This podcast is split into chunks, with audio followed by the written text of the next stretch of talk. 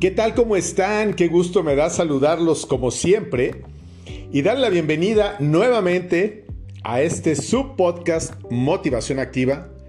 La verdad es que yo creí que era una buena decisión el descansar un buen tiempo de grabar este podcast, o mejor dicho, de dejarlos descansar a ustedes. La idea era y sigue siendo en algún momento poderlo llevar a YouTube pero creo que me dejé llevar un poco más por las tendencias que trae toda la gente que está haciendo podcast. Y entendí que a lo mejor el tema de YouTube es más una vanidad para que la gente nos vea, nos comparta y lleguemos a miles y miles y miles de seguidores y entonces te llega una placa y un reconocimiento y entonces lo subas y creo que ese es un tema que maneja totalmente o controla el ego y la verdad es que yo estoy muy lejos de ello porque no es algo que pretenda y es algo que tampoco me interesa. Quienes verdaderamente me conocen, sobre todo de 12 años a la fecha, saben que estoy diciendo la verdad porque eso es lo que creo y lo que siento. Entonces, debo decir que también fue bastante gente entre el universo de casi 100 mil seguidores que tengo en todas las redes sociales. Fue bastante la gente que me estuvo escribiendo y mandando mensajes para preguntarme qué pasaba con el podcast, que por qué ya no lo había publicado, etcétera, etcétera. Y bueno, la verdad las cosas es que casi a nadie le contesté, salvo algunas personas que son cercanas a mí, les explicaba la razón por la que yo creía que debería de parar. Y dos personas son muy importantes en mi vida, en mi formación, eh, ahora de cercanía con el tema de Dios y de esta reinvención mía nueva de que Dios cambia todo para bien, hace todo nuevo, me dijeron, creo que no debes de parar y por el contrario, debes de continuar.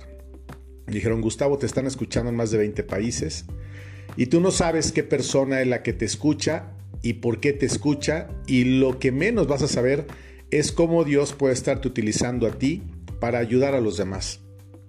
Y es algo que siempre he creído, no porque yo me sienta importante ni, que, ni, ni porque mi voz sea trascendente, sino porque hay muchas voces y muchas personas a las que yo sigo, que les pongo mucha atención y que recibo mensajes de manera frecuente, inmediata o en el momento justo en el que yo necesito saber o conocer algo, porque algo está en mi mente, porque algo me abruma o porque algo me inquieta. Entonces, en ese mismo sentido y reciprocidad, es que he decidido retomar nuevamente el tema del podcast. Y bueno, pues aquí estaré para quienes deseen verlo. Curiosamente, el último capítulo que grabé no sé hace cuánto tiempo es uno de los que más reproducciones ha tenido. Entonces, no sé si era por el tema o si era porque me estaba despidiendo.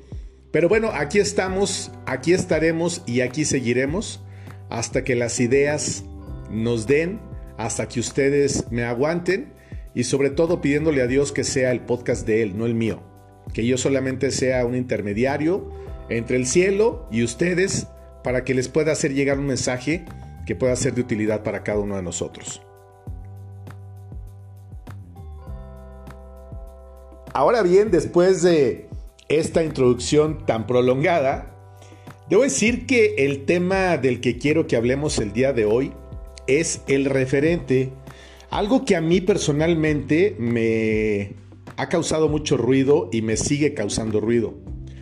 El hecho de que de manera continua y permanente me sigo equivocando en las mismas cosas que a lo mejor yo quisiera dejar atrás o solventar de una buena vez. Para las religiones, para la particular nuestra que es la católica, cristiana, se le conoce como pecado. Yo le llamo más como una falta, porque al final del día se trata de eso.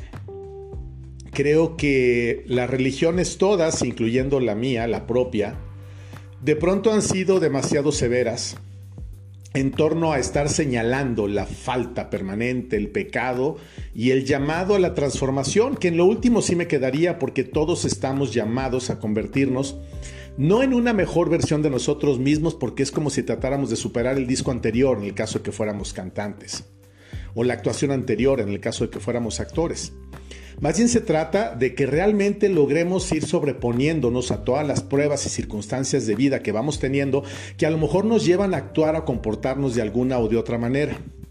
Entonces esto es algo que de pronto me ha abrumado, me sigue abrumando, porque con amigos sacerdotes que tengo, de pronto llego y a manera de broma le digo, oye, quisiera venir con pecados nuevos, con faltas nuevas.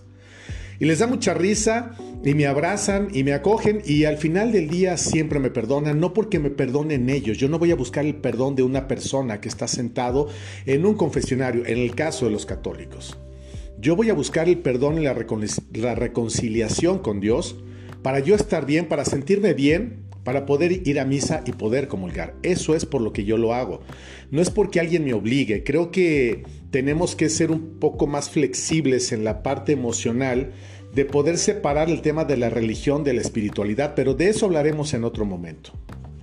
Algo que te puedo decir y que me ha revelado Dios de manera muy frecuente en el contacto personal que tengo yo con Él, es que no me debo de abrumar tanto por las faltas que cometo ni siquiera por mi poca voluntad para dejarlas atrás. Que yo siempre debo de tener claro que Él me ama como Padre, me ama como Redentor y me ama con la fuerza del Espíritu que es capaz de cambiar y de transformar absolutamente todo en el momento que así lo decida. Lo que tengo que hacer yo es ser paciente conmigo mismo y entender que todas aquellas heridas que vengo arrastrando del pasado, que yo aún no sano, van a seguir chicoteando en mi presente. Todo lo que no se resuelve en el pasado va a estar en nuestro presente y si lo seguimos manteniendo en el presente, por supuesto que va a estar en nuestro futuro. No importa de qué se trate, aquí no se trata de tener una medición o un cronómetro de cuál falta es mayor o cuál es menor. Cada uno de nosotros sabe cuál es la parte fuerte y débil que tenemos. Hay algunos que puede ser el tema de la opinión, de la crítica, del señalamiento, del tomar algo que no nos corresponde. Esto incluye dinero, personas, fama, etcétera, etcétera. Que quizás estoy más preocupado por la vida de los demás, que estoy compitiendo de manera permanente, que me siento menos o más que alguien. Y esto es lo que de pronto nos mete en una dinámica muy complicada en nuestra mente, que está conectada con nuestro corazón y termina actuando de alguna manera en la vida e impactando en la vida de los demás. Aquí no se trata de que nos juzguemos unos a otros, decir, es que fulanito o fulanita de veras no entiende, no te das cuenta, no has visto, ves sus redes sociales y tal y cual. Somos muy dados a la crítica, al señalamiento, a la burla, a la mofa, a la soberbia. Eso es lo que más le molesta a Dios, la soberbia el hecho de que yo me sienta merecedor de estar hablando de todos los demás solamente porque yo voy a confesarme cada semana, que no debería ser un motivo de orgullo porque quiere decir que sigo cometiendo faltas, pecados o como tú, tú le llames. Pero finalmente es algo que yo necesito para estar tranquilo y en paz, porque una vez que yo conocí a Dios no lo puedo dejar. Yo ya no soy un católico de ir a misa, calentar la banca y hacerme guaje. No, yo voy porque verdaderamente quiero recibir la sangre y el cuerpo de Cristo, su alma y su divinidad cada día, porque eso es lo único que me puede ir cambiando y sobre todo allanando el camino para llegar al cielo, porque quiero encontrarme con mi madre, con toda la gente que conocí, que no conocí o que habré de conocer en ese plano espiritual que es tan distinto al de la tierra. Pero estamos tan distraídos con las cosas materiales, con las cosas mundanas, con los viajes, con las fiestas, con la ropa, con las marcas, que no tiene nada de malo, pero que no nos obsesionemos con ello y perdamos de foco lo que verdaderamente es importante, que es el encuentro real y personal con Dios desde la tierra para poder entrar al cielo. Cada uno de nosotros, y lo digo en primera persona, yo sé perfectamente de qué adolezco, qué es lo que me hace falta y tengo perfectamente identificadas cuáles son mis heridas emocionales y estoy trabajando en ellas todos los días. Yo por eso también tengo mi terapeuta y por eso estoy estudiando desde hace varios años todos los temas que tienen que ver con inteligencia emocional para poder tener un entendimiento claro del manejo de las emociones, de los pensamientos, de los sentimientos, de las acciones de vida, de romper con las cadenas, con el pasado y sobre todo de coachar, ese coaching que te empuje a conquistar tus sueños y hacer lo que realmente quieres hacer y por lo que siempre has estado dispuesto a luchar, pero que el miedo te ancla y te detiene. Te voy a decir algo y te voy a dar un consejo que a mí me ha funcionado y me ha funcionado muy bien. Deja de quejarte, deja de estar observando a los demás y concéntrate en tu persona. ¿Qué es lo que tienes que cambiar? ¿Qué es lo que tienes que hacer nuevo? Pero no lo hagas tú solo, pide la ayuda de Dios. Cuando queremos hacer las cosas a nuestra manera, seguimos dando vuelta en los mismos círculos. Cuando pides ayuda divina, esta llega. Dios escucha, siempre escucha. No está ocupado y no está enojado contigo porque no hay una sola persona en la tierra, en el planeta Tierra, que Dios no ame, que nadie te cuente lo, que, que nadie te cuente algo diferente. Mira, hasta me trabo de la emoción nadie te cuente algo diferente. Dios te ama profundamente como eres tú que ahora me escuchas. No importa cuál sea tu falta, no importa cuál sea tu pecado, no importa incluso hasta cuál sea tu traición, tu mentira. Todo eso que nos envuelve, porque los seres humanos somos mezquinos y así nos movemos. No le importa a Dios. Lo que le importa es que tú estés bien y en equilibrio. Si tú estás bien, te sientes en paz con la vida que tienes y cómo te comportas, sigue adelante, no hay nada que resolver. Pero si estás inquieto, no duermes, estás angustiado y tienes toda esa ansiedad que siempre nos está generando a nosotros un entorno complicado y difícil con toda la gente que nos rodea, es que algo está mal, que no estamos satisfechos y que algo falta en nuestro interior y seguramente es Dios el que falta en nuestro interior. Entonces no te preocupes si sigues cometiendo las mismas faltas de hace 20 años, 10 años o 5 años. En algún momento puedes dejar de hacerlo. Yo he leído la vida de muchos santos porque tengo muchos santos amigos en el cielo y todos tuvieron situaciones muy complicadas. Todos somos santos en construcción, absolutamente todos. Aquí ni porque alguien vaya a misa siete días a la semana, porque alguien vaya una vez al mes o al año, es mejor que nadie porque las acciones hablan más para Dios que las palabras. Por supuesto que quienes tenemos acceso a los sacramentos o podemos tener acceso a ello, estamos decidiendo si los consumimos o no. Te doy un consejo. Haz un buen examen de conciencia, haz una muy buena confesión, que es una charla con un sacerdote, con un sacerdote amigo, cercano o desconocido si te da un poco de pena, que no tendría por qué.